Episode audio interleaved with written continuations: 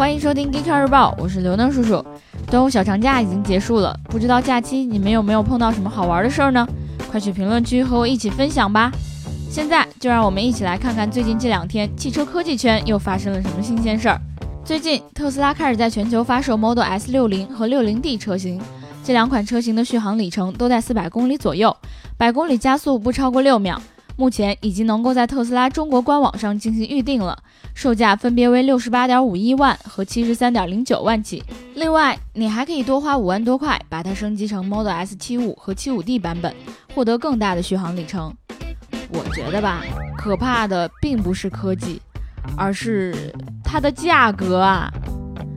谷歌的联合创始人拉里·佩奇悄悄在美国加州投资了一亿美元，用来研发飞行汽车。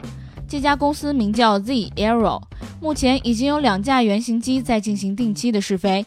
他们希望飞行汽车可以垂直起降，并且依靠电力驱动，这样就可以达到节省空间和轻量化的目的。佩奇，你大点声告诉我，你的汽车驾照是民航局发的吗？明年，奔驰将会在海外推出名为 GLC Fuel Cell 的车型，也就是氢燃料电池版的 GLC。不过，据奔驰所说，它并不是纯氢燃料车，而是一台氢燃料插电式混动车。车上的两个储氢罐可以为车提供四百五十一公里的续航里程。另外，它还有容量为八千瓦时的电池组，可以通过外接电源充电，提供四十八公里的续航能力。综合下来，这辆车的理论续航里程可以达到五百公里。所以，它可以算作世界上第一辆插电式氢燃料电池车吗？太阳能动力飞机“阳光动力二号”刚刚完成了横跨美国的飞行，今天降落在了纽约。